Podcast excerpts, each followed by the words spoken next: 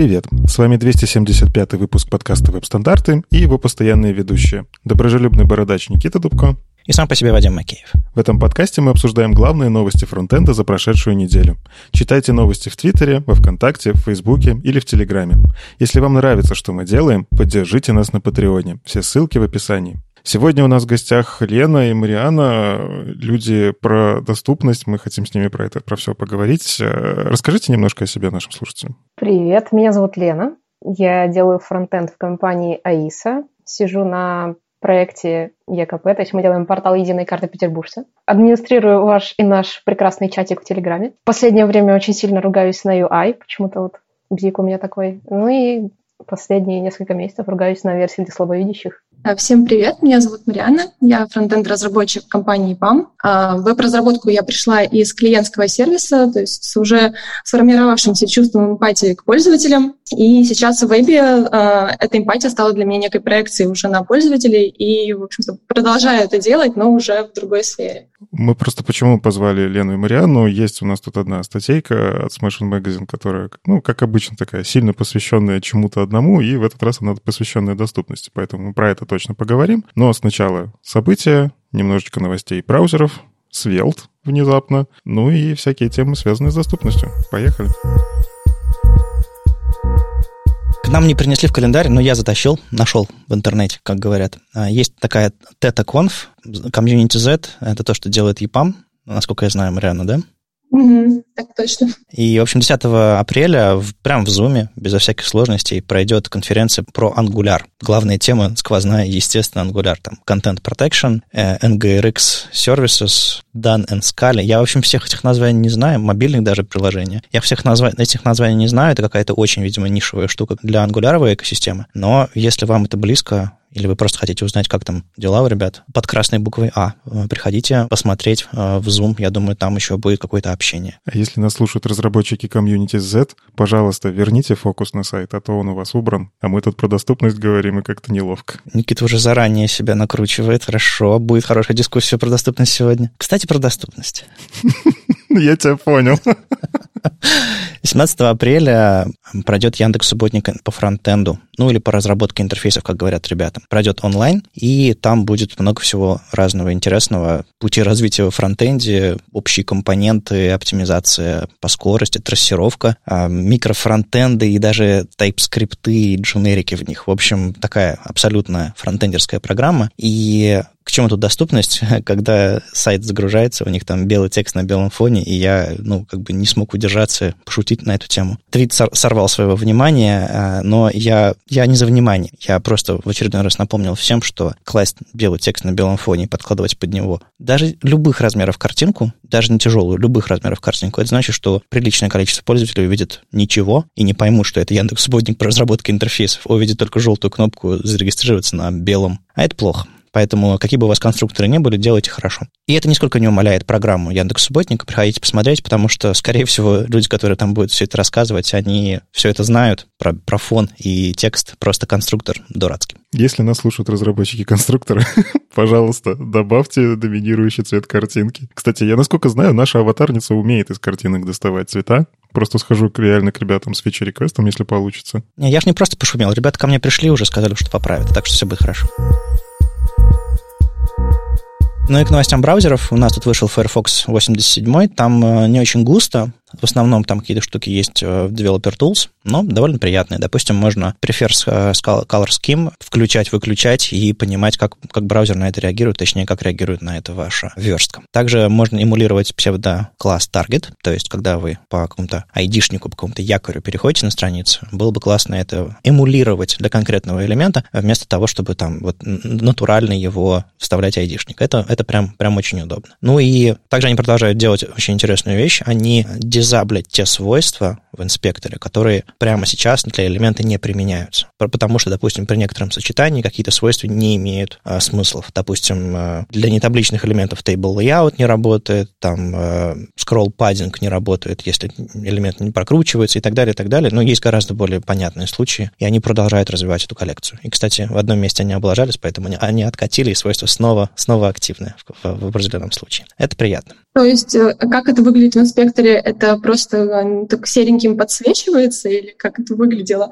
А, они подсказывают разработчикам, что какие-то свойства просто здесь прямо сейчас не нужны, потому что они могли остаться по каким-то legacy причинам или там наследоваться от других элементов. А они тут просто смысла не имеют и не работают. Это, мне кажется, очень помогает отлаживать CSS. А, если вы вдруг случайно какой-нибудь, не знаю, float приделали, а там, а там флексовый контекст, ну, не работают флоуты внутри флексов. Но если вы специально это сделали, чтобы если флексы не поддерживаются, было хорошо, вы смотрите на это дизабленное свойство и думаете, нет, у меня все в порядке. То есть это не значит, что это плохо. Это значит, что, типа, тут нюансик. Ну, и это помогает, мне кажется. Здорово. То есть это такая валидация встроенная, грубо говоря. Да, в каком-то смысле. Также они добавили событие before input, которое позволяет вам в ситуациях, когда у вас какой-нибудь контент editable, например, не дожидаться того, что браузер вставит какой-то контент, сгенерирует дом дерева а в этом в дизайн-моде или в контент editable, а предотвратить это и вставить то, что вам нужно туда. Это просто для более таких визивигов и более таких сложных интерфейсов, в которых есть редакторы. Это полезное событие, и теперь оно поддерживается в Firefox тоже. За что я люблю такие релиз-ноуты, я из них узнаю новые свойства, когда их уже удаляют. А тут они написали, что они удалили нестандартное значение caption. И я такой, было значение caption site? Что это? Оказалась прикольная штука, которая, ну, я не знаю, может, все тут в этом чатике уже с ним работали, но для меня это что-то новое. Это штука, которая позволяет caption у таблички вверх или вниз визуально двигать. Причем вся прелесть в том, что это как ордер во флексах, но только работает с самых первых версий версий браузера. Для меня это прямо открытие было. Да, есть такое. Ну, просто на таблице мы не так часто верстаем, но, по крайней мере, мне кажется, большинство из нас табличные данные, и просто это свойство под рукой не попадается. Нет, много чего есть. Я просто, я, я кучу, кучу профессиональных разработчиков читаю в Твиттере, они постоянно говорят, типа, твит какой-нибудь, типа, я не знал, что такое свойство существует. Я смотрю и думаю, господи, под каким камнем вы жили? А потом понимаю, что у меня у самого постоянно такие вещи происходят. Это случается, это бывает, это ничего. Это просто, может, было в древние времена, когда еще на перле писали, можно было футер поднять вверх без всяких флексов. И тут, собственно, главная новость, мне кажется, про которую мы еще не успели рассказать в новостях, но обязательно расскажем в понедельник, когда и подкаст выйдет, и я, мне кажется, даже еще и видео успею записать, потому что это важно, прям очень важно. Я даже не знаю, слов нет, я, я переживаю. Контейнер queries. Первая реализация в браузере за флагом канарейка появился контейнер queries. То есть это способ менять стили для элемента не в зависимости от ширины окна, а в зависимости от ширины самого элемента. Это то, чего нам очень-очень-очень сильно не хватало с тех пор, как мы начали разрабатывать не страницы, а компоненты. Есть множество джаваскриптовых решений, есть решения внутри single page-ев, всяких библиотек, фреймворках, э, каким образом это все можно сделать, но адекватного решения до сих пор не было. Представьте, что у вас, допустим, каждый компонент — это маленький iframe. Вот такая вот у меня есть метафора странная. И внутри подключена отдельная страница. Так вот, если вы будете опираться на ширину окна вот в этом маленьком компоненте, в этом маленьком iframe, вы получите что-то типа того, как сейчас будут работать контейнер queries. В общем, Юна Кравец написала, что в канарейке свежей появилась реализация, и вы пишете директиву add контейнер, пишете там max width 300 пикселей, и вы можете увеличивать размер шрифта, уменьшать размер шрифта, там, высоту строки, цвета менять. Ну, в общем, все, что вы можете делать внутри обычных media queries, только теперь с помощью директивы контейнер. Это обалденно. У этого есть некоторые ограничения, э, нюансы. Мы все, все на, это, на это все посмотрим э, внимательно э, в реализации хромовской, почитаем всякие документы. В общем, ссылок мы вам надаем, и мы, мы об этом еще, конечно, будем отдельно и много говорить. И я повторюсь, что я постараюсь э, об этом у себя где-нибудь в блоге тоже рассказать. Огромная вещь. Это, это я такой чувствительный или это действительно большая вещь, как вы считаете? На самом деле ощущение, что мы в какую-то новую эру медиавыражений входим, да, что у нас больше появляется возможности работать именно с компонентами в компонентном подходе, да, и уже не ориентироваться на устройство а, относительно ширины там, окна. И гораздо больше возможностей у нас при этом есть. Сейчас дизайнеры как узнают про это, как начнут рисовать нам макетики крутые. Ничего не начнут. Тут же история какая. Я, я искренне разделяю радость всех э, в этом чатике условно, потому что я тоже жду контейнер queries, черт знает сколько времени. Но я не могу не побубнить, да? Не, ну я же официально бубнила подкаст. Ну вот ты говорил метафора про iFrame, а мы реально как-то делали, что для того, чтобы сделать контейнер queries, в iFrame же можно блоб засунуть, который ты можешь генерить прямо на клиенте. И это реально работало как контейнер queries. Но это дикое решение. Я тоже жду, когда эта штука появится. Много лет жду. Но у нас есть история про то, что многие вещи для того, чтобы внедрились, нужно, чтобы старые браузеры отворились. И тебе придется все эти штуки писать с какими-то фоллбеками, где все будет... Ну, короче, контейнер queries не работает нигде. Причем я сейчас открыл Chrome Canary, открыл одну свою демку, и у меня браузер грохнулся. Он не смог с контейнер queries, потому что... Ну, у меня демка с Гудини есть одна. я на ней тестирую все новые фичи. Никит, ну ты же знаешь, что такое канарейка? Это значит, если она грохнулась, значит опасность, и надо валить из шахты. Да, я понимаю. Ну, в общем, это реальная история про то, что очень крутая фича, но это вот, знаешь, как с гридами. Пока мы не научимся фуллбеки правильно на это писать, а, очень тяжело такое внедрить. А, гриды мы более-менее научились. Ладно, там на самом деле еще хорошо, что Microsoft хоть как-то, но это поддерживал в старом синтаксисе, и можно эмулировать. А с контейнер queries ты не эмулируешь. Там действительно новый способ написания стилей. Полифил тоже не засунешь. В общем, я очень рад этому, этой новости, но это года 3-4, пока мы начнем это использовать. Ну, я смотрю прямо сейчас на демку Юны, и у нее там э, в Safari причем, ну, на iPad, и у нее там э, текст вываливается из блока, потому что а, ширина блока не под... Размер текста не подстраивается под ширину блока, и как, бы раскладка разваливается, даже контент немножко скрывается. Это, конечно, не очень удачный способ использования, и действительно нам придется пройти какой-то путь по тому, чтобы придумать, как это можно использовать в виде улучшения для современных браузеров, а, оставляя хоть что-то браузерам старым, хоть какой-то контент, который адекватно рендерится. Но тут, знаете, принципиальный момент. Я радуюсь не потому, что завтра я весь свой код перепишу на контейнер queries. Я понимаю, что я это не сделаю даже, не знаю, через год, через два, может быть, даже еще через три, потому что браузеры некоторые обновляются медленно, и, может быть, какой-нибудь, какие-нибудь браузеры скажут, а нам эта фича не нужна, и все. И вот хоть ты тресни. А, хотя, может быть, кто-то напишет полифилы, и, ну, это другая история. Так вот, я почему радуюсь? Потому что это принципиальная вещь. Написана спецификация, первое внедрение произошло. Раньше говорили, что типа, нет, это невозможно. Нет, мы это не будем делать. Нет, это не сработает. А сейчас такие взяли и внедрили. Это очень важный шаг. Это значит, что в будущем мы сможем делать интерфейсы гораздо лучше. То есть это просто приятный сигнал о том, что наши проблемы начинают вот прямо сейчас уже решаться. Раньше мы и представить не могли, что у нас будет раскладка типа гридов, и такие говорили, ну, у меня же IE6, у меня же флоуты и таблицы. И, ну, сколько времени прошло? Ну, прошел десяток лет, и раз, и про IE уже хотя бы подождите. Кто-то продолжает думать про ИЕ. Шутку про Zoom 1 многие уже не понимают, как я понял. И слава богу, наши, наши вьетнамские флешбеки молодежь трогать не должны.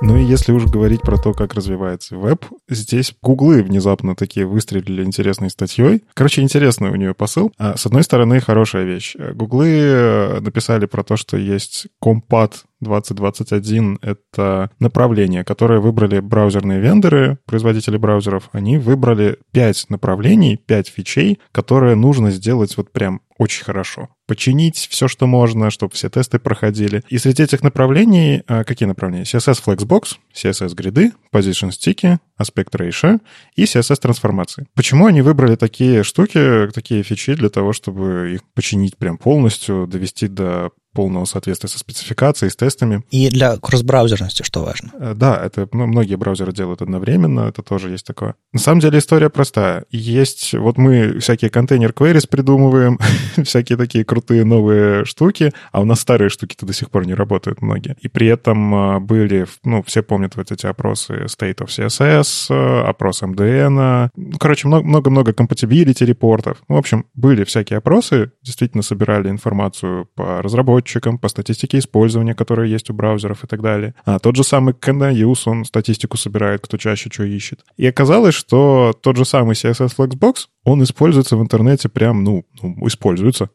То есть по статистике, по HTTP-архиву 75% страниц уже используют флексы. Ну, потому что удобная же штука. А там все еще есть баги. Причем э, по тестам браузеры пока что, ну, лидируют условно Chrome. Я так и не разобрал, сколько именно Flexbox он поддерживает, ну, даже в Chrome есть баги Flexbox. Ну, про WebKit там вообще как бы немножко страшно в эту сторону смотреть, там багов чуть больше, скажем так. Гриды, там еще все хуже. Ну, то есть, да, гриды классная штука, ее пропагандируют те же самые гуглы, давайте использовать. Firefox вкрутил классные вещи для DevTools, и там все еще только 75% тестов проходит в браузерах. То есть четверть возможностей по факту не работает. Ну, я бы не сказал настолько драматично, как Никита, типа, мы все представляем абсолютно линейную картину, что, типа, есть 100% возможностей, и каждая из них супер важна и супер полезна в работе каждый день. И вот четверть из них не поддерживается. И такое ощущение, как будто у вас, не знаю, было 125, 100 рублей в кармане, а, не знаю, 25 кто-то украл. И ты сидишь и думаешь, что случилось? Как они посмели? Но тут история другая. У вас было 100 рублей в кармане, у вас осталось 99 рублей в кармане, а, не знаю, там, 99, 75. А 25 копеек, которые вам, ну, как бы вы можете даже не заметить эту мелочь в кармане, куда-то они завалились. Вот в чем история. Ну ладно, это, это все такая субъективная история, но меня порадовала демка CSS-трансформаций. Штука, которая с нами уже десяток лет, да, и они сделали просто одну демку, показали, как в Chromium, как в Gecko, как в WebKit рендерится карточка, которая крутится. Все три браузера ломаются просто, ну, уж, ужасно. Как вы, мои, наши слушатели, могли догадаться уже по предыдущим выпускам, мы с Никитой любим друг другу спорить, даже если мы друг с другом согласны. И я в этом месте снова скажу. 3D-трансформации, вот эти вот перспективы, повороты карточек, они бажили всю жизнь, и я уже смирился с этим абсолютно. Я уже даже не считаю, что это проблема, я считаю, что это просто невозможно решить.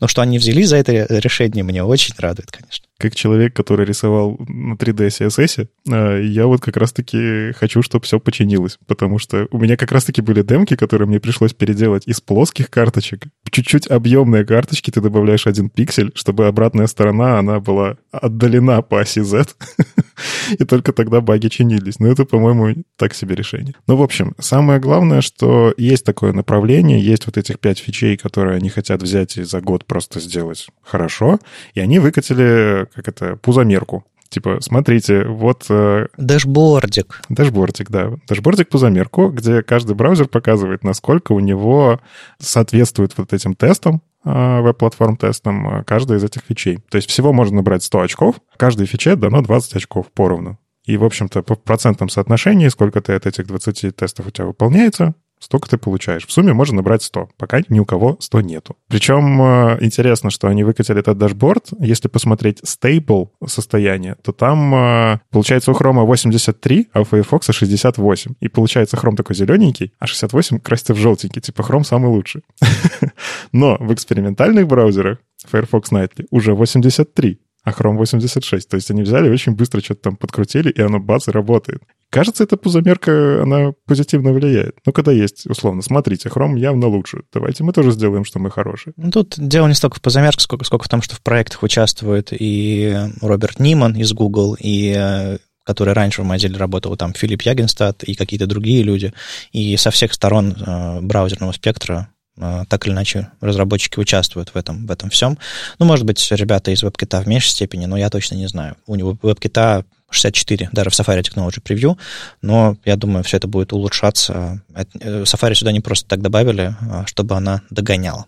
А я вот хотел вот другое спросить у, у, у Лены и Марианны. Насколько вот эти все боли перечисленные отзываются у вас? А, все это ребята придумали по опросам, э, на основе опросов и неправильно вообще поняли, или действительно кросс-браузерность вот в этих областях, или просто удобство, там, стики, аспект ratio, трансформации, это все действительно болезненно и не кросс-браузерно, этим сложно пользоваться. На самом деле у меня из всех вышеперечисленных пунктов э, были боли только с position sticky, когда приходилось работать с таблицами. Там есть этот пример, а, с которым, в общем-то, приходилось э, там, однажды столкнуться, грубо говоря. Но я не могу сказать, что это такой частый кейс, например, которого мне прям не хватало. Возможно, у разработчиков ну, большим опытом, да, и которые постоянно с этим работают, возможно, бы это решило, наверное, их проблемы. Вот. Ну, так как у меня таких кейсов было ну, там один-два буквально, да, то не могу сказать, что это прям какое-то мега событие и так далее. Вот. И еще хотела сказать, что мне немножко удивительно услышать было про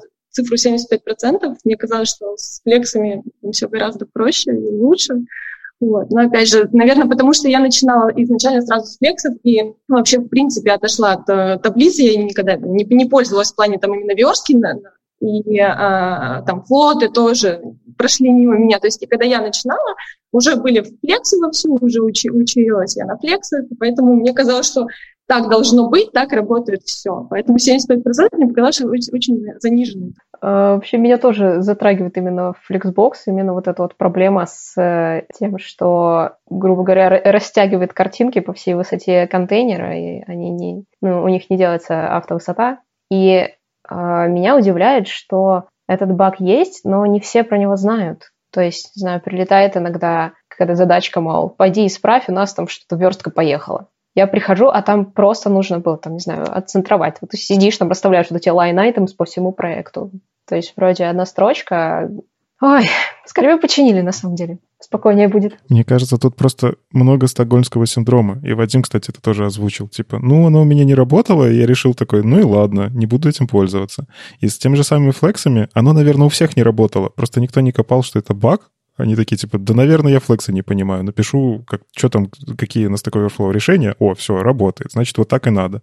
А то, что это баг, ну, многие просто не знают. А вот я тоже не знала, кстати. Я тоже не знала, что это баг. Я думала, ну, так и надо. Line items, все, поехали дальше. Вы, вы не поверите, но вот то, что картинка искажается, было предусмотрено в спецификации или не предусмотрено в спецификации, то есть не описано. Э, потом, по-моему, по-моему, поменяли спецификацию, немножко уточнили. И а, вот буквально там по, в течение последнего там, полугода, мне кажется, мы писали об этом новость, что вот ребята из Игалии э, сделали патч, по-моему, для WebKit и для Chromium, который это все дело исправляет. По-моему, даже ссылка на него есть в, в, это, в этой статье. В общем, это, скажем, и спецификации тоже развиваются. Не только баги в браузерах, э, потому что они неправильно поняли спек, а еще спека не предусмотрела, что есть элементы с особым поведением, которые подстраивают свою высоту под особенности самого, самой картинки или видео, например. И я сам помню, были статьи на тему того, как с этим бороться, и были способы, там, не знаю, там, с Align Items или с какими-то другими вариантами. Но просто хотелось бы, чтобы по умолчанию это все работало правильно. Вот в этом, пожалуй, главное, что ребята исправляют те вещи, которые по умолчанию должны правильно и хорошо работать. Вот это этот пример с картинками самый яркий. Ну, браузеры браузерами. А у нас есть фреймворки. ну, как бы, браузеры мы, к сожалению, повлиять на разработку особо не можем. Ну, точнее, можем только там звездочки всякие поставлять, лайки багам и так далее. А вот с э, бетами фреймворков мы реально можем приносить фидбэк. И Рич Харрис, э, создатель Svelte, Rollup, он анонсировал официально бету Svelte Kit. SvelteKit — это по факту фреймворк, который под капотом собирает странички на Svelte, и содержит много-много-много всякого для того, чтобы, ну, типа, приложение из коробки было готовое, взять, собрать и запускай себе на здоровье. Прелесть в том, что это бета. Вы можете сейчас, например, если вы фанат Svelte или хотели, хотели разобраться, как работает Svelte, вы можете сейчас себе это все поставить. У них безумно простой способ установки этого всего. Вы просто свелт себе инит, инитите, условно, и оно работает. То есть вы даже можете не знать, что там под капотом свелт-кит, он просто по умолчанию у вас поставится и будет работать. Это прикольная штука. Если есть баги, можно приносить их, в этом и суть беты. К официальному релизу оно станет лучше. Но, что мне понравилось, я посмотрел вот эти доки, и кажется, это такой, для меня сейчас вот такой, как, как написано, по крайней мере, в документации, идеальный фреймворк клиентский для меня. Я фанат Eleventy. Это, ну, то есть штука, которая статический генератор, позволяет вам собирать статические сайты, а при этом у меня есть большой опыт с AngularJS, еще не Angular вторым, а именно AngularJS, поэтому у меня травма определенная, вьетнамские флешбеки. А я очень люблю Vue за простоту. И здесь, кажется, вот все идеальные миры вот эти, которые у меня были, плюс еще яндексовый кое-какой опыт, тут все есть. Ну, то есть они сделали реально очень крутую штуку. Роутинг основан на папках. Ну, ты можешь переопределить при желании, куда что и как, но ты в идеале положил просто в нужную папочку, и у тебя уже есть страничка, которая по этому пути откроется. Eleventy, Eleventy. Посмотреть, как сделаны всевозможные API-точки, тоже очень просто. Ну, просто возьми и верни body, статус, заголовки. Ну, также API должен работать. Да, тоже все это из коробки есть. И вот много-много таких мелочей, то есть я их смотрю, понимаю, что, кажется, просто реально наблюдали, как, где сделано хорошо, и собрали вот этот мир комфортной разработки. Я, естественно, этим еще пока не пользовался, там, чтобы полноценно это расковырять и посмотреть, как там по перформансу и прочие вещи, а насколько там удобно пачить эти все штуки. Но здесь есть определенная простота, из-за которой в свое время взлетел React. То есть, по факту, вам дается такой достаточно ограниченный набор всего, чего можно делать. Ну, то есть, мы вам даем api примитивнейшую. Ну, то есть, условно, API возвращает тело, статус, headers. А как вы будете это манипулировать, какие вы будете библиотеки для этого использовать? Да любые используйте. Ну, типа, это ваше решение. И вот такое вот API, которое достаточно высокоуровневое, оно мне очень нравится. То есть тут нету вот этого, как в ангуляре, который тебе жестко говорит, все, ты живешь по новому кодексу. У тебя, ты, вот ты в другом мире там посмотрел, как надо делать, забудь. надо делать вот так. Я тебе говорю, надо делать вот так. А React же тоже по факту почему взлетел? Потому что, ну, это же просто штука, которая рендерит тебе строку. И у нее, ну, рендер, все.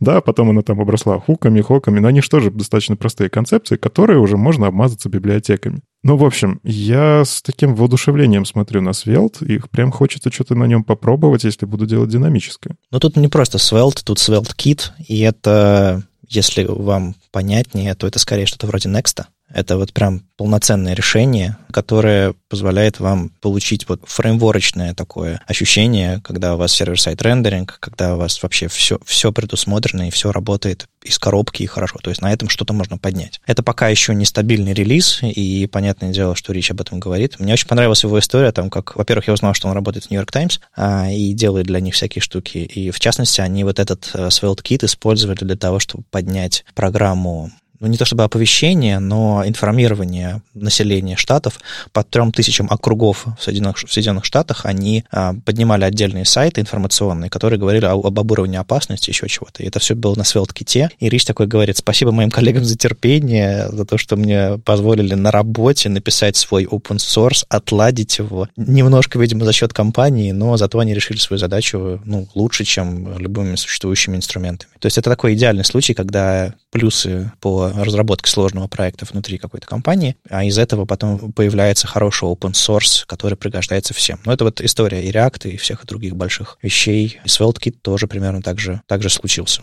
Это очень, на, это, на это очень приятно смотреть, что появляются какие-то вещи, эм, по примеру, которые используют библиотеку существующую, допустим, вот Svelte, SvelteKit, uh, React, вот этот вот Next, например, там, с Vue, как эта штука называется? Vuxt? Next, Next, да. Ну, короче, есть такие штуки для, для всех. А Angular, видимо, сам по себе. Для него ничего такого нет. У, у, него, у него все уже было с самого начала. Он же э, всегда развивался именно такой дорогой, что это прям фреймворк. Прекрасная история. Как, как для вас отзывается, Мариан, Лен? Вот я хотела, да, добавить, что и по описанию Никиты чем-то мне это очень напомнило историю создания Vue, на самом деле, что когда э, пришел человек и подумал, что мне вот здесь не хватает вот этого, здесь мне не хватает вот этого, я хочу создать фреймворк для себя, взяв э, уже из опыта там других фреймворков, библиотек, все самое лучшее и делать изначально для себя. Вот мне это чем-то как-то напомнило очень, на самом деле, вот эту историю Vue. Есть на YouTube можно найти очень классный фильм, есть документальный про создание Vue. Вот он прям мне сейчас откликнулся.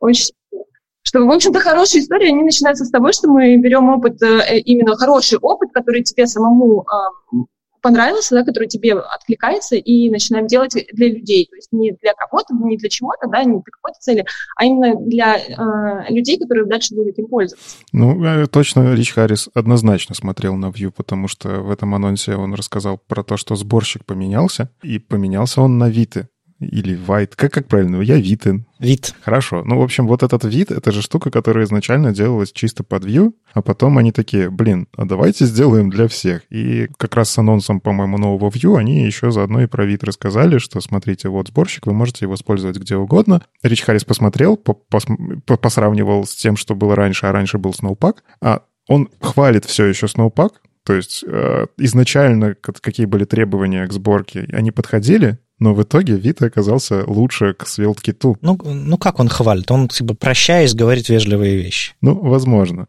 А мне, кстати, что еще очень понравилось со свелткитом, абсолютно новая концепция, ну, по крайней мере, я ее не видел раньше в популярных таких э, фреймворках, это адаптеры. Это потрясающая вещь, которая позволяет тебе написать код один, а потом адаптер берет тебе это все и подстраивает, например, под Netlify. Вот потому что ты там хостишься. Он тебе там всякие добавляет штуки, которые для Netlify. Или под Node.js. Вот ты пишешь приложение под ноду и добавляешь адаптер для ноды, он тебе как-то это трансформирует. Это очень интересная вещь, потому что переиспользование приложений уходит на новый уровень. Тебе действительно нужно адаптер просто правильно подключить. Это, я не знаю, это как докер, э, но, но не докер.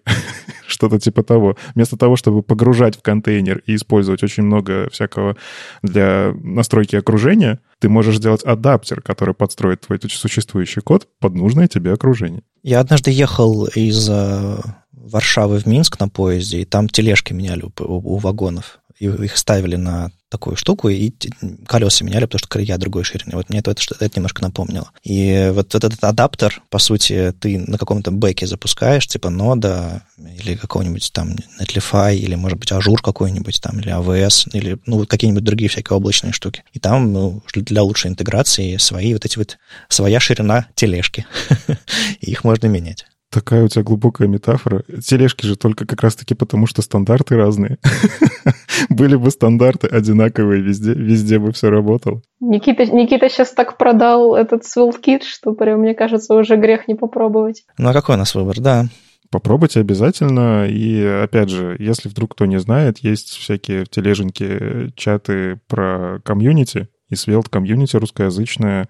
А, Паша Малышев, собственно, один из лидеров. В общем, там очень активная движуха, вам помогут, расскажут, лучшими практиками поделятся. В общем, Действительно, а почему бы не попробовать? Чтобы начать что-то делать, вы просто пишете HTML, и в нем хендлбарсами переменные прокидываете. Если писали на Vue, вы даже, ну так, чуть-чуть синтаксис просто поправите, и все. Короче, попробуйте, прикольная штука. Что делать тем, кто работал на ангуляре в этом случае, если от ангуляра там ничего нет? Ну, от ангуляра нужно с психологом избавляться, мне кажется, а дальше Простите все, кто нас слушает, поклонники Ангуляра. Что это? Что за техшейминг? Что это? У меня просто своя психологическая травма с Ангуляром JS. Это вот, я думаю, все, кто сейчас даже на Ангуляре, у них от Ангуляра JS воспоминания такие. Ничего, это пройденный этап, Никита, все хорошо. Вокруг друзья. Давайте поговорим немножко уже про всякие интересные статьи. Самая интересная статья, которую я видел на этой неделе, была от э, Никиты Прокопова, который Никитонский. Он рассказал, как работают эмодзи эмоджи, как их не называют, я называю эмодзи. В общем, как эмодзи устроены. И весь прикол в том для меня, что я в принципе понимал, как работают шрифты, но у меня никогда в голове не склеивались вот эти знания разные, как работают лигатуры, что есть э, битмаповые шрифты, как работают фоллбеки в шрифтах. У меня это в голове никогда не складывалось в то, как работают эмодзи. То есть вот это такие разрозненные знания. А Никита взял все это и объяснил просто. И я такой читаю, блин, точно. А, точно, это лигатуры. А, точно, это можно же в шрифт что угодно положить. В общем, клевая статья, но почему я ее сегодня сюда принес? Вы обязательно почитайте, просто чтобы понять, как это все работает, э, как там получаются новые символы, как работают фуллбеки. Но мы сейчас говорим немножко про доступность. Я как только увидел эту статью, у меня сразу возник такое, возникло желание проверить, а как VoiceOver с этим справляется. Это было очень странное ощущение, потому что статья на английском, VoiceOver пытается распарсить, какой язык использовать, и,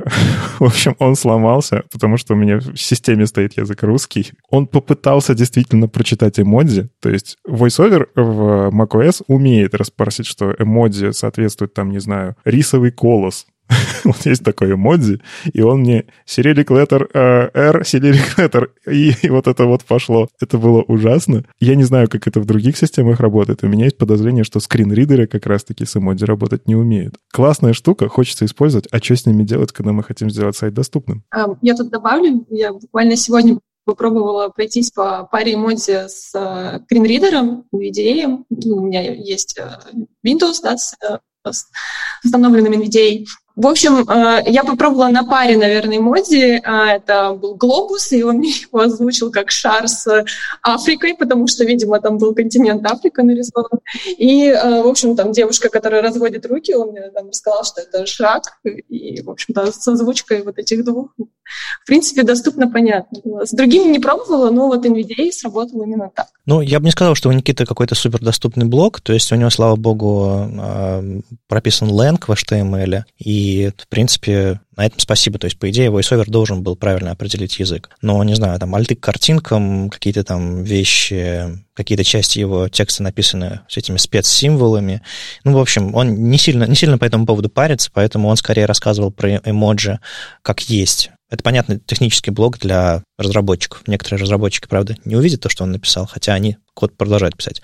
Тем не менее, а, если вы делаете большой сервис, у которого публика, ну, совершенно точно разная, очень разная, а, тут, конечно, с эмоджи нужно что-то придумать. И у всех сервисов, типа там Твиттера, Фейсбука, ВКонтакта и прочего, у всех свои, свои немножко разные подходы к тому, как эти эмоджи вставлять, как их озвучивать, как их описывать и так далее. Некоторые полагаются на встроенные браузерные возможности, которые потом транслируются в скринридеры, например. Некоторые, изобретая что-то свое, вставляют какой-нибудь, не знаю, там, символ, добавляют к нему описание. Много разных способов есть. Я не уверен, что существует единственный правильный, потому что там, по-моему, проблема в том, что браузеры по-разному поддерживают это все на разных платформах, просто на разных движках. Мне кажется, тут история-то не в браузерах, а вообще сама по себе история немножечко мутная. Мы, когда говорим про буквы, скринридеры умеют их отлично собирать в слова, читать, потому что, ну, это то, чего ожидаешь от скринридера. Но ETF8 изначально был, содержал всякие символы, которые, ну, как будто бы нечитаемые. И тут, кажется, баг в самой технологии, что тебе нужно поверх того, как работают шрифты, делать нашлепку в операционной системе, которая может сделать какую-то табличку, что вот этот символ читай как э, рисовый колос, вот этот символ читай как чашка кофе. А ведь э, по факту эмодзи действительно активно используются в вебе, а при этом всевозможные там твиттеры, фейсбуки, они специально делают свои реализации эмодзи, чтобы у всех они выглядели одинаково, чтобы они были доступными и так далее. И ведь это по факту разогревает э, ледники в мире, потому что, ну, типа, ну, нужно сборку усложнять, нужно усложнять э, саму верстку, трафика больше. А хотелось бы один символ,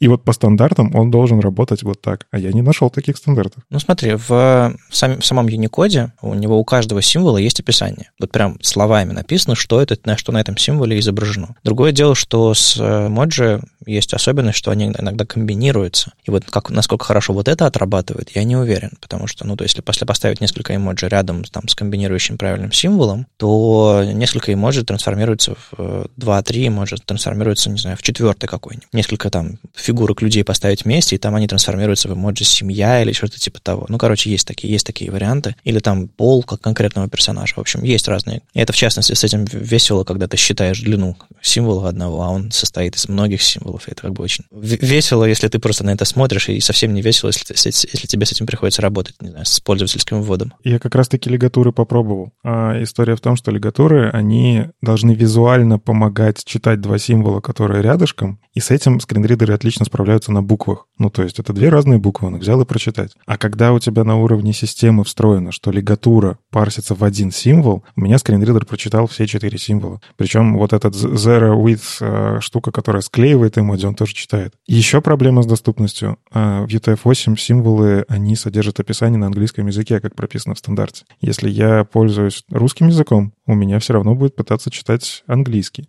В macOS это решилось, видимо, у них там есть какие-то переводы на уровне системы. То есть они, потому что Apple все-таки социально ответственная компания, они это везде про это говорят, они заранее про это подумали. Но нам, как разработчикам, кажется, использовать эмодзи вот реально опасно. Если мы хотим доступность AAA, кажется, просто вставляешь эмодзи на страницу, и все, сертификат теряешь. Ну, такое.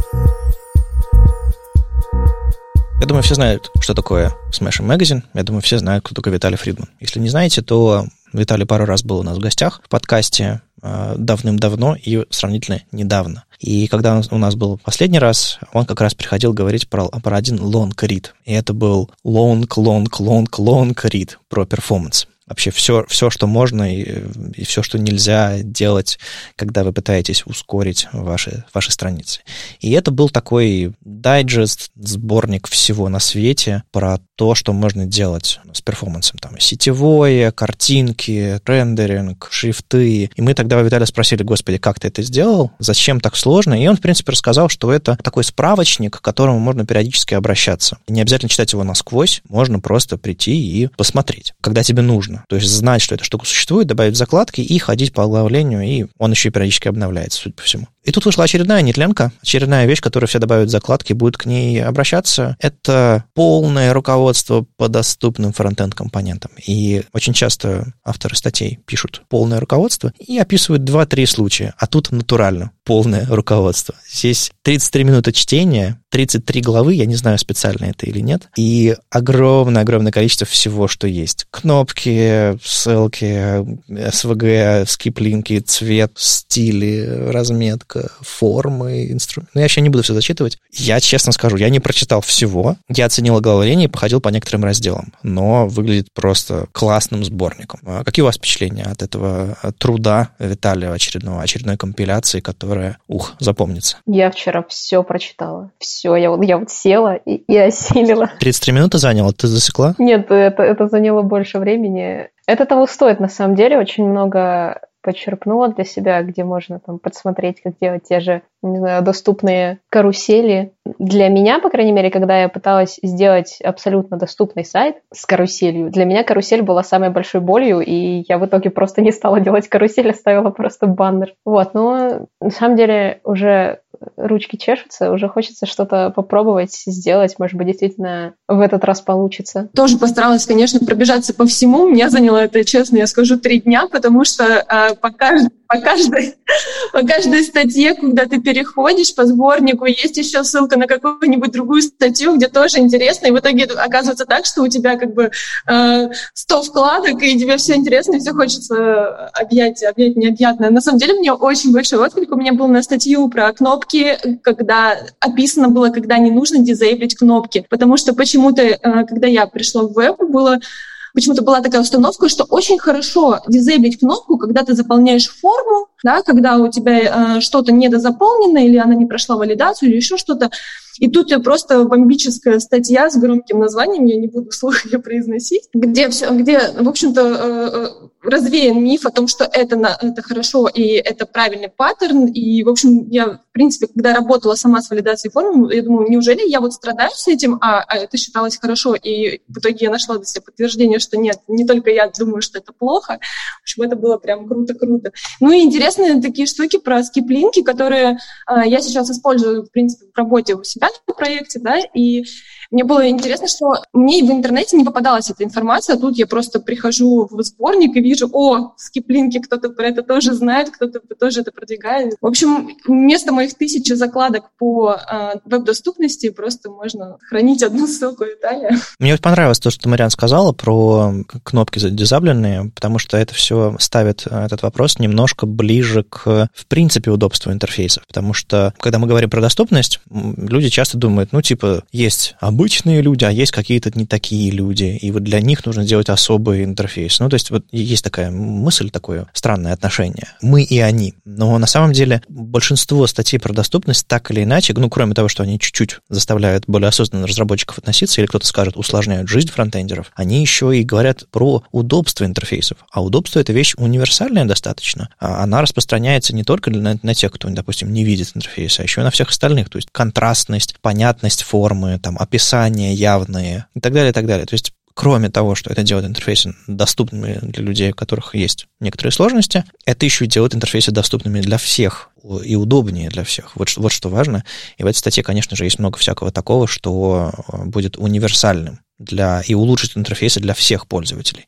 Поэтому относитесь к ней шире, чем то, что может показаться из заголовка. Эта статья действительно заставляет задуматься про то, что мы доступность иногда неправильно понимаем. Мы думаем, что доступность — это вот грубая фраза, типа, так это на сайт у меня заходит два с половиной инвалида, что мне ради них что-то делать? Вот иногда такое слышишь, и волосы дыбом. А на самом деле я человек с плохим зрением. Я сам на себе знаю, что такое недоступный интерфейс, когда тебе сайт стоит, у него размер шрифта 11 пикселей на телефоне, и при этом стоит выключение зума ну, типа, ты, конечно, молодец, что ты к нам зашел на сайт, но мы тебе скейлить не дадим. Спасибо Apple, которые взяли и выключили это выключение зума в браузере прям принудительно. Вы в Safari не сможете теперь это сделать. А я вот говорю за это спасибо iOS. И всякие такие штуки, типа доступные ссылки, доступная навигация. Мне еще эта статья нравится тем, что Виталий ее саму по себе доступной сделал. я специально пока полазил в кишочках, что там внутри. Там есть skip links внутри, а, там есть skip, э, как, ну, как всякие интродакшены, там удобная навигация. То есть, кстати, вот в прошлый раз мы, когда с Виталием это обсуждали, была история, что там невозможно найти то, что тебе нужно, потому что очень сложно категоризировать вообще. Вот эта штука, она сюда или вот сюда. Это DevTools или это что-то другое. А здесь как раз-таки удобно. Это конкретный кейс применения в жизни, типа смотреть видео, Вот, пожалуйста, переходи в раздел видео, и вот тебе ссылочки, как сделать видео удобно. И сама по себе статья доступна, за что большое спасибо вот Виталию. Ну и в целом, я так понимаю, Smashing Magazine проделана большая работа, чтобы у них все было в соточка в Lighthouse е, и вот вся вот эта история. Они действительно за этим следят не просто ради цифр, они действительно стараются внедрить это как что-то клевое, полезное. Единственное, тут написано в статье prefers reduced data, когда пользователь не хочет, чтобы у них там сильно много скачивалось. Несмотря на то, что экономится трафик тоже, loading и все такое, у меня до сих пор жужжит ноутбук от того, что я открыл этот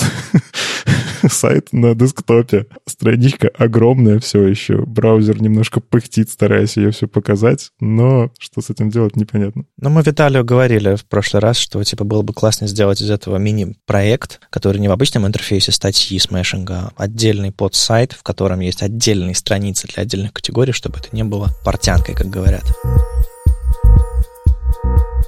Я хотел спросить, может быть, у всех здесь присутствующих, понятное дело, что статья выглядит полезно и классно, но давайте признаем, мы в меньшинстве среди разработчиков, которые про доступность, ну, если некоторые просто пассивно не знают, а некоторые активно не понимают. Можете рассказать каждый из вас, я тоже немножко расскажу, э, историю того, как э, вообще занялись этой областью и почему вдруг решили, что это важно. Мы все тут стартовали в разное время, и, соответственно, разные вещи были доступны, э, информация, информация в смысле разная была доступна в то время, когда мы стартовали. И вот мне интересно посмотреть на, на опыт каждого, в какой момент все поняли, что типа, ах, вот это вот на самом деле интересная область, почему я раньше не обращала внимания. Как я уже сказала в самом начале, когда представилась, что пришла в сферу из клиентского сервиса с уже э, эмпатией к пользователям просто в другой области. И когда только начинала интересоваться вебом, для меня это очень долгое время, в принципе, там, начиная с 2018 простите, года, а, было просто хобби. И пока я училась, училась я в HTML Академии, Вадим преподавал у нас лекции. А, собственно, первый раз, когда услышала про доступность, это было на лекциях HTML Академии. Честно скажу, что меня изначально сразу это не зацепило. Почему? Потому что я с этим не работала. Я с этим не работала, практики у меня как таковой не было. Был какой-то фриланс такой, больше похожий на, а, скорее, хобби, чем на постоянную работу, потому что работала в другой сфере. И сейчас, э, именно уже работая э, разработчиком, мне, наверное, повезло, у меня проект с полной поддержкой доступности, и это не инициатива разработчиков, это требование кастомера. То есть это обязательное требование по приему именно задач, которые задает команда. И, в общем-то, здесь мне пришлось вспомнить все, чему меня учили, что я читала, что там добавляла в закладки себе, потому что на подсознательном уровне мне все равно, э, я знала, что это важно, мне это интересно, я хочу здесь покопаться, мне интересно, как работает скринридер еще до того, как начала, в принципе, работать с этим. И все, и понесло. Сейчас э, мне ну, доставляет просто нереальное удовольствие работать именно с задачами по accessibility. В общем, то, что я и делаю на проекте. Я не могу сказать, какой это именно проект, но могу сказать, что есть э, компании, где на законодательном уровне соблюдаются требования именно по соблюдению доступности. Если вы не соблюдаете, вам придут и настучат по голове. Ну, то есть, в принципе, ты узнала об этом, но пока на практике не пришлось столкнуться, особо, особо, особо не было причин. Да, особо не было причин, но всегда тема была интересна, потому что у меня э, реально очень большое э, количество закладок на эту тему, которые я просто читала фоново, да, потому что мне было интересно. И, в принципе, там я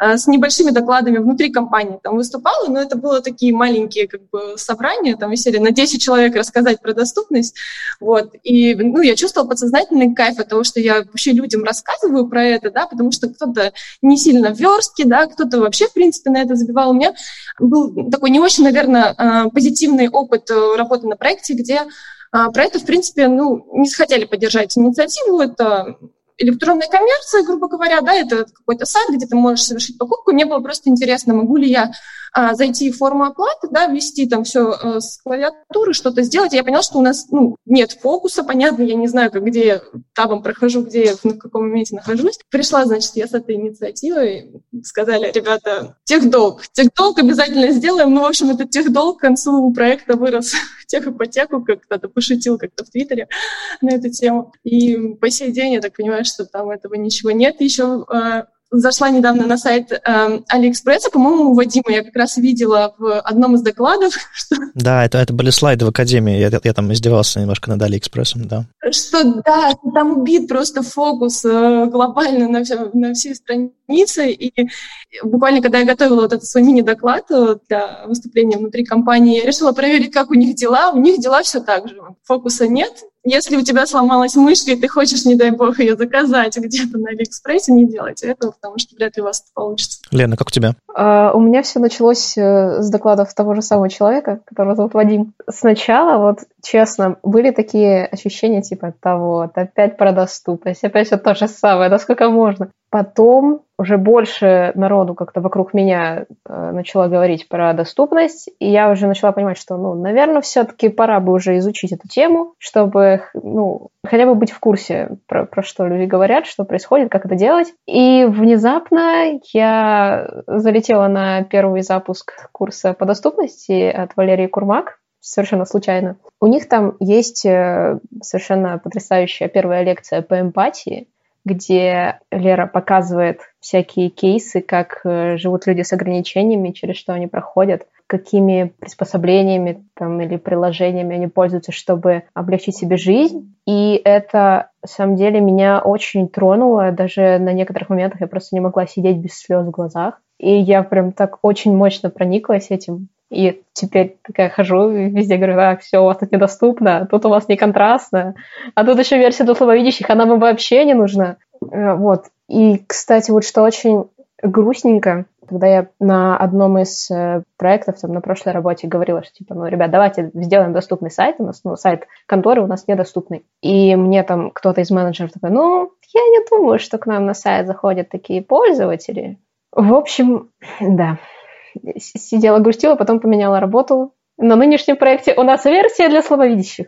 Но ты ее тихо-тихо хейтишь, но все равно разрабатываешь. Э, дело-то было вот в чем. Версия для слабовидящих, она уже была до моего прихода. Потом я сделала доклад про то, что эти версии вообще-то не нужны никому. Тимлит мой посмотрел этот доклад. Кстати, Макс, привет, если ты слушаешь. Он посмотрел этот доклад и говорит, вот, все, хороший доклад, я попробую его там э, наверх э, пропихнуть, чтобы, там, может быть, в следующих проектах не было такой явной версии отдельной. Вот, а сейчас у нас просто проект очень большой, очень большая кодовая база, и, скорее всего, просто вот так вот все переделывать, это будет, ну, довольно долго. Но если мы что-то делаем, ну, если конкретно я что-то переделываю, то я уже там стараюсь, где там, чтобы on click, чтобы этого не было, все везде баттоны, где, где должны быть баттоны. То есть со своей стороны я делаю все, что должно быть по правилам доступности. А можешь сформулировать, почему ты, собственно, хейтишь отдельные версии для слабовидящих? Э, потому что, ну, смотри, ты можешь ничего не знать и просто воруй, убивай, и делать дефон клик э, и, не знаю, там, использовать ссылки для закрытия попапов, и вот это вот все на свете, не знаю, формы, фокус прятать. И это, в принципе, будет работать для большинства пользователей. И тебе навык разработки доступной разработки или, в принципе, знания этого не нужен. Ты можешь любых разработчиков кидать на проект, они будут фигачить. А потом в отдельных шаблонах специальные люди в отдельное время э, сделают, те же, выведут те же самые данные, но правильно, будут использовать кнопки, там контрастность будет высокая. Ты, ты думаешь, это, это, это не работает или по каким другим причинам э, хейтишь отдельные версии? Ну вот смотри, уже ты сказал про специальных людей, про отдельное время. То есть это уже плюс там затраты, да, на оплату человека часов, затраты на дизайн, на поддержку вот этой отдельной версии. То есть нужно поддерживать сразу две версии сайта, получается. Я как-то слышала э, такой ответ, типа, а, ты же закон нарушаешь. Но на самом-то деле нет. У нас в законе там четко прописано, что если у вас основной сайт недоступный, то тогда уже у вас должна быть отдельная версия, которая там супер-пупер доступная.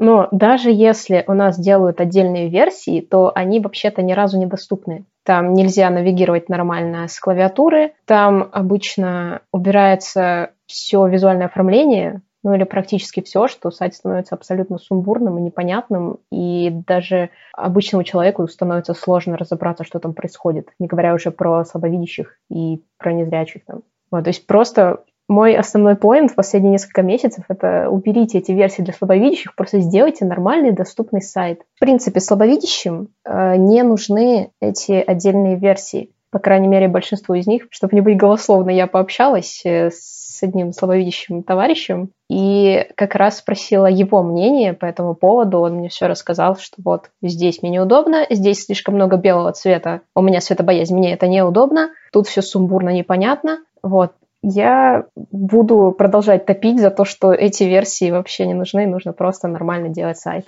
А только мне одной кажется, что единственным таким веским препятствием того, что мы не делаем, да, там, компании не делают сайты доступными, это то, что очень много времени нужно на переделку. Это основной point, ну, как мне кажется, да, который тормозит, в общем-то. Возможно, вроде как и за, и вроде как э, разделяют э, вот это вот э, мнение, да, про то, что нужно сделать сайт доступным для всех, для, для каждого пользователя, без вот этих вот отдельных версий, да, для слабовидящих, и других версий для, для людей с другими ограничениями, грубо говоря, да, потому что у нас есть не только слабовидящие, у нас гораздо шире причин для того, чтобы сайт был недоступен. Вот, просто, да, действительно, это очень сложно все взять и переделать, особенно когда у тебя сайт, написанный много лет назад, у тебя там куча легаси какого-то, да, ты там частично что-то модернизировал, и просто взять и начать что-то переделывать, да, что-то где-то добавлять у тебя, где все, все просто сломается. Ну, не все, да, грубо говоря, но а, частично, да, ты понесешь еще время на фикс каких-то багов, которые, возможно, ты не закладывал изначально в разработку.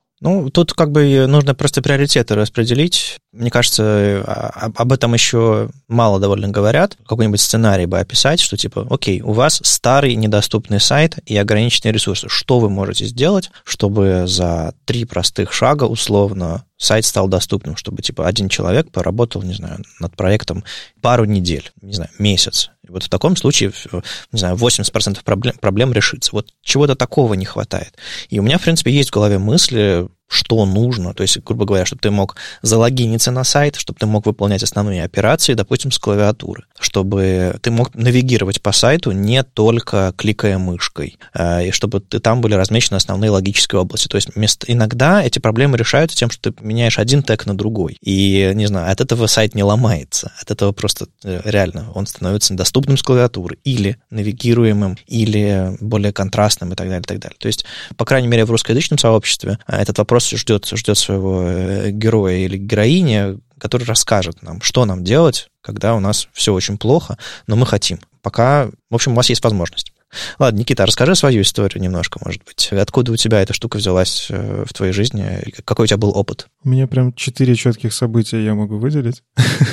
Первое — это то, что мой первый компьютер был без мышки. Причем купить под него мышку было нельзя, потому что он был дико устаревший, э, и найти просто к нему мышку с таким разъемом, ну, негде было. Там какая-то немецкая версия, да, немецкая версия Intel, Pentium, что-то такое. Но это детство еще было глубокое. И Windows 98 я научился пользоваться клавиатурой просто как боженька. Просто потому, что мышки нету, и ты табом уже можешь в системе там всякими клавишами, клавиатурными комбинациями ты можешь открыть что угодно. И, ну, тогда меня это очень сильно прокачало, и когда вот говорят, что а вдруг у вас мышка сломается, а вдруг у вас мышки нет. Вот и такая история. А сайт недоступный под мышку. Поэтому тап — это кнопка, которой я сайты часто гуляю, и мне самому неудобно. Она у тебя на клавиатуре самая стертая, я понял. А, ну, типа того. Не, стертый у меня WASD, но это другие причины.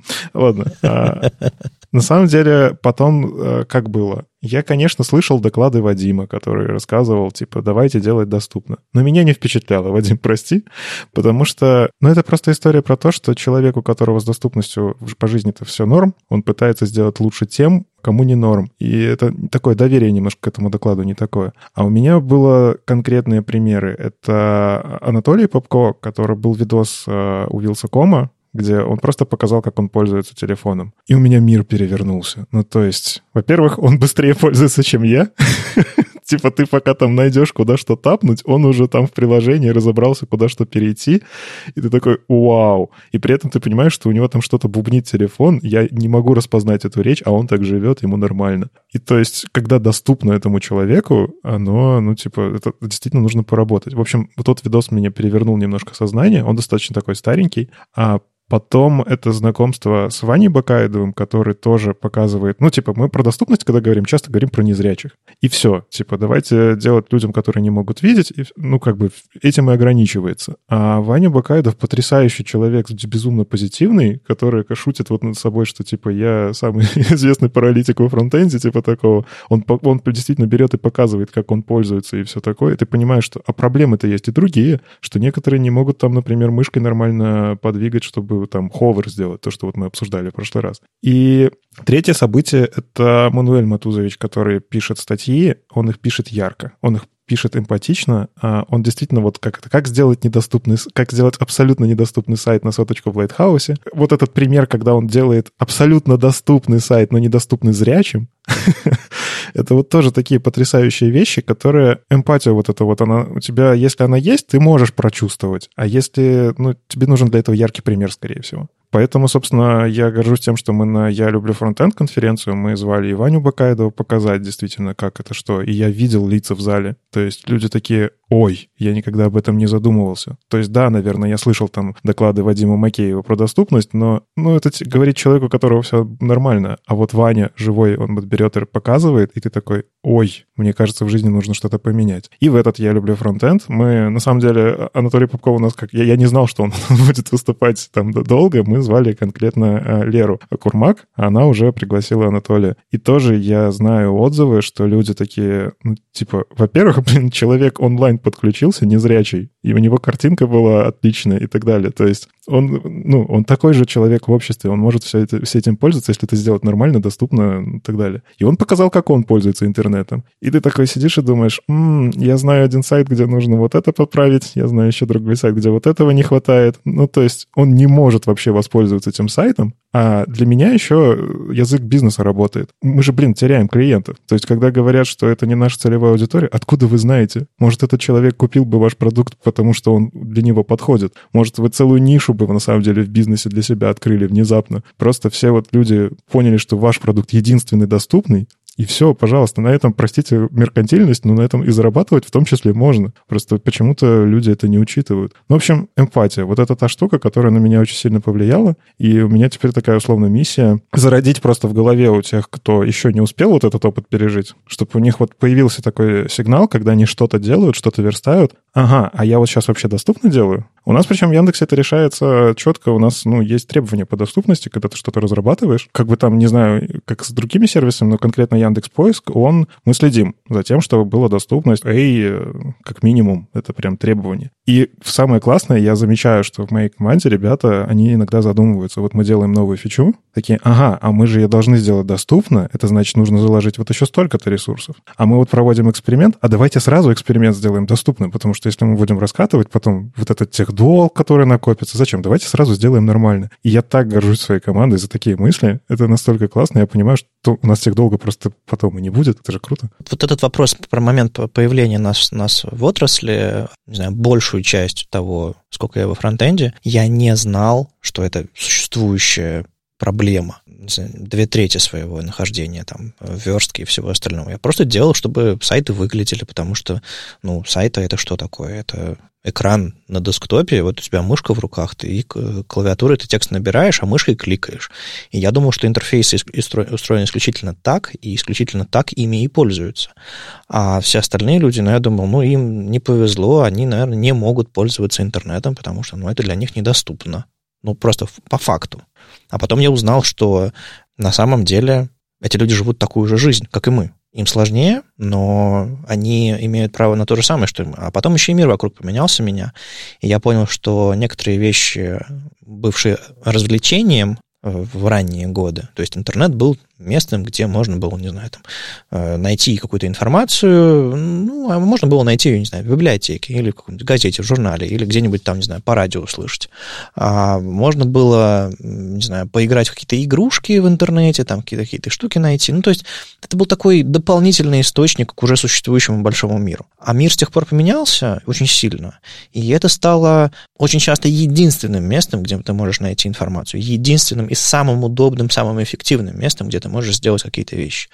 И последний год показал, что, что без интернет-сервисов э, современному жителю города безумно сложно жить, э, особенно вот в ситуации там локдауна. И чем дальше, тем больше я понимал, что это не вопрос удобства, это не вопрос хорошо бы, это вопрос Типа, либо так, либо никак. Если не закладываешься в доступность, ты откровенно вешаешь табличку на входе. Ты человек второго сорта. Ты сюда не ходи. Мы не хотим, чтобы сюда заходили люди, которые там не видят или не пользуются мышкой. Не хотим, все. И это сегрегация, это, это, это жутко на самом деле. Я не хочу э, прям совсем усложнять и чтобы рождать чувство вины у, у всех разработчиков за это.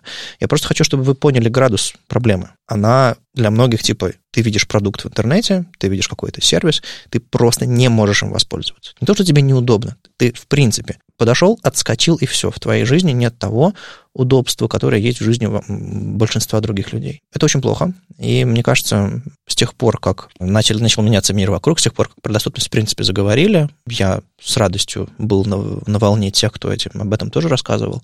Разработчики поменялись, и вот то же самое, та же самая моя роль в HTML Академии, когда я пришел э, на работу там и говорю, ребята, давайте сделаем лекцию по доступности. У них ничего такого в программе не было. И они сказали, давай, давай, отлично. Это самый старт, первый уровень верстки. Ребята приходят, еще ничего не знают, и им тут расскажут, что на самом деле интерфейсами пользуются иначе. И я слышу много историков, для которых это было первое погружение, и для них это стало нормой с первого дня разработки. Для меня, я проделал огромный путь, чтобы к этому прийти, и куча разработчиков вокруг меня профессиональных просто ну, не проделали этот путь, и для них это все еще противоестественно, странно, и какое-то такое непонятное ненужное требование. А для многих фронтендеров, которые сейчас начинают, это естественная часть.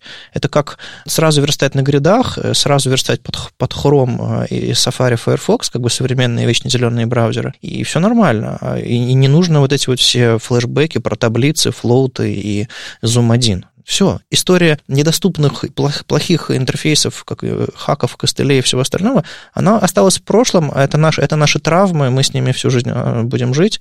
Молодому поколению, кажется, уже не нужно. Главное им рассказывать, что можно лучше, можно проще и нужно доступно. Вот это вот мой взгляд на, на проблему и моя история в каком-то смысле. Многие до сих пор, кстати, не понимают, даже не знают про доступность, потому что они просто с этим не сталкивались в своей жизни. То есть у них там все, руки, ноги, все функционирует, они могут там нормально говорить, видеть, слышать. Но потом, э, ну, я расскажу конкретно про свой опыт, то есть я пообщалась с этим, со слабовидящим, с Димой, и у меня мир просто перевернулся, я то есть стала смотреть по-другому не только на там, разработку сайтов, да, и, ну, на веб в целом, но и на мир просто целиком. То есть если вижу, например, вот тот же, Вадим, твой твит, да, про Яндекс Субботник. То есть я смотрю, картинка белая, и я понимаю, Диме было бы больновато. Вот, то есть, или еще что-нибудь, э, ну, не знаю, что-то я делаю, и сразу у меня в голове такое, а как бы Дима на это среагировал? То есть я уже пытаюсь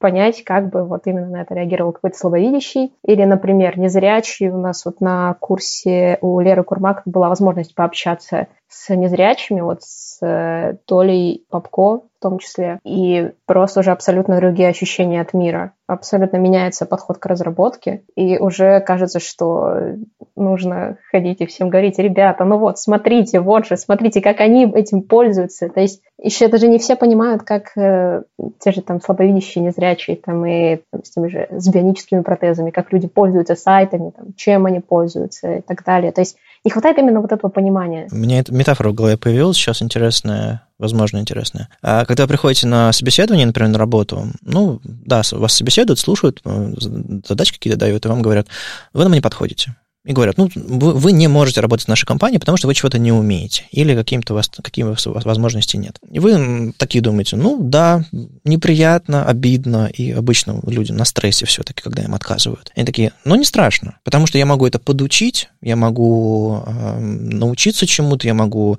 попрактиковать что-то, и в итоге в следующий раз в другой компании или в этой же компании спустя какое-то время меня возьмут на работу, я им подойду. Потому что у каждого человека заложено какое-то стремление к улучшению, к развитию. И это даже это не обидно, это не дискриминация. Но когда к вам на, вам на входе говорят, мы вас не возьмем на работу, потому что у вас цвет кожи не тот, пол не тот, или вы, не знаю, вы там в, в декрет выйдете через год, зачем вас на работу брать, зачем нам рисковать? Или вы чего-то не можете делать, и вы понимаете, что вы никогда не сможете этого делать. А вам на входе на сайте говорят, ну, если вы не можете пользоваться мышкой, вы нам не подходите. Просто попробуйте сложить вот этот свой опыт, когда вам кто-нибудь когда-нибудь отказывал по вашим способностям, которые вы можете развить. Сравните вот эти ваши ощущения, умножьте их на 10, на 100, и сравните с людьми, которые не могут развить или улучшить свои возможности просто потому, что это их реальность, это их данность. Им говорят, вы нам не подходите, потому что, потому что вы такими стали, потому что вы такими родились. Это безумно. Я даже не знаю, как это описать. Тут это, это, это даже вопрос не эмпатии, это вопрос просто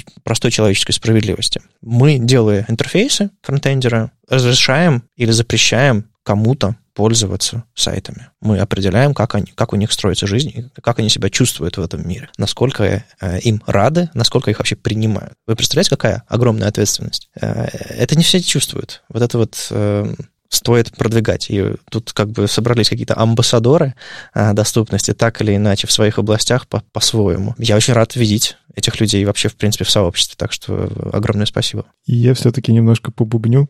Я отлично понимаю всю эту историю про то, что нужно делать доступное. Я действительно за это топлю. Но не нужно забывать, что есть бизнес и есть э, историческое наследие. А почему, Вадим, я почти уверен, что ты почему раньше не задумывался про доступность, а потому что раньше не было инструментов, которые позволяли тебе про это задумываться. Браузеры в принципе не умели многие вещи сами из коробки, они не умели делать доступно. И не было инструментов пользования интернетом доступным. Мы просто поэтому про это и не знали. Это достаточно свежая область. Скринридеры, да, они существуют достаточно давно, но они тоже постоянно развиваются. Спецификация Area постоянно развивается, добавляются новые штуки. То есть не надо гнобить людей, которые 10 лет назад писали сайты недоступными, а тогда, как бы они ни написали, они все равно были недоступными. Ну, вот 10 лет назад условно. Не, ну я, я, я сам был таким человеком, чем мне гнобить самого себя? Я, я все понимаю. И здесь, опять же, история бизнеса, когда есть проект длинный, который пишется там десятилетиями или ну, годами хотя бы, у тебя уже действительно есть какая-то кодовая база, которую тяжело переписать, я отлично понимаю этот бизнес. Им нужно вложиться очень сильно для того, чтобы сделать хорошо. И здесь уже, на самом деле, классно работает законодательство. Почему в Европе действительно задумались о том, что ну, надо все это делать? Потому что у них судебная система рабочая, и любой человек с disability сможет просто нормально такой накатать э, заяву, условно, выиграть этот суд, потому что по закону это все нарушается, и компании просто невыгодны такие юридические риски. К сожалению, на постсоветском пространстве законы здесь не такие строгие, то есть при желании, конечно, можно попытаться там сделать какие-то такие массовые обращения и так далее, но мне нравится, что есть какие-то движения в эту, в эту, ну, в эту сторону. Действительно, и законы немножко ужесточаются, и там хотя бы требуют хотя бы уже версию для слабовидящих. Если это вот решает, когда сайт абсолютно недоступный, и версия для слабовидящих все-таки делает лучше, то окей, хотя бы так законодательно людям сделали, нанесли добро. Но здорово, что условно есть амбассадоры, которые про это рассказывают, и разработчики с первого дня верстки уже про это задумываются. И здорово, что браузеры начали делать всякие штуки из разряда элемент диалог, который изначально уже задумывается, что он будет доступным. Он сразу у себя там со скринридером общается как ему надо. Элементы всякие, тултипы, попапы, которые тоже продумываются. Их тоже сразу продумывают. Доступно. Сейчас-то попап просто доступно реализовать. А мы до сих пор это не умеем. Мы до сих пор обсуждаем, как это сделать так, чтобы везде работало. И это дико неудобно. Мне как разработчику не хочется писать доступные попапы. То есть это такая штука, что мои моральные качества сконфликтуют с, моими, с моей ленью. Я не хочу писать столько обвязок, чтобы сделать все хорошо. И мне кажется, тут надо вот действительно расти, идти со всех сторон. Бизнес немножечко пугать законами, это отлично работает. Разработчиков учить сразу делать хорошо, а браузеры должны помогать кастомные элементы какие-то или еще что-то. Ну, и вот только так можно решить эту проблему, чтобы действительно везде получилось добро. Кстати, те же библиотеки, да, которыми мы пользуемся, например, для меня было открытием, не смейтесь надо мной, что Bootstrap, оказывается, поддерживает доступность, потому что я им особо не пользовалась никогда и не обращала внимания, в принципе, что там у него в кишочках. Тут как раз было э, ряд конференций, да, посмотрела доклад про Bootstrap и такая, ого, ого, там есть встроенные атрибуты ARIA, то есть можно спокойно там использовать какие-то элементы Bootstrap и не переживать за то, что это будет недоступно. Для меня это было реально открытием. И, в принципе, очень здорово, что а, разработчики библиотек об этом задумываются. То есть они просто не предлагают набор нам каких-то классов, да, а, которые мы просто подключили, да, и оно работает. А они еще предлагают а, там, дополнительные инструменты для а, улучшения доступности. Я даже знаю, какой это был доклад. Я тоже знаю. Саша, привет. хотел сказать, что проекты больших масштабов, которые разрабатывают большие, большие компании, или у них большая история в сообществе, ну, тот же самый Bootstrap, материал дизайн или типа того, у них, да, там всегда заложена доступность в основе, и тут вопросов нет. Другое дело, что типичный какой-нибудь color picker или, или date picker или еще что-нибудь типа того в интернете, который вы в, в NPM, точнее, найдете, скорее всего, там этого не будет. И это, это беда, ну, поэтому всегда э, ищите слово ALLI или accessibility в ритме этого проекта, и если его там нет, ищите другой. Это тоже параметр, по которому можно подбирать решение. Вами был 275 выпуск подкаста «Веб-стандарты» и его постоянные ведущие. Доброжелюбный бородач Никита Тупко. И сам по себе Вадим Макеев. И сегодня у нас в гостях были Лена и Марианна. Спасибо, что пришли. Очень классно поговорили, пообсуждали, поамбассадорили. Помните, что вам не нужна версия для слабовидящих. Делайте нормальные сайты. Опять за свою. Всем спасибо. Помните, что делая интерфейсы доступными, вы делаете вклад не только для других людей, но и для себя в будущем. Ох, инвестиции в будущее, это важно, да. Слушайте нас в любом приложении для подкастов, на Ютубе, во Вконтакте. И не забывайте ставить оценки и писать отзывы. Это помогает нам продолжать. Если вам нравится, что мы делаем, поддержите нас на Патреоне. Все ссылки в описании. Услышимся на следующей неделе. Пока. Пока.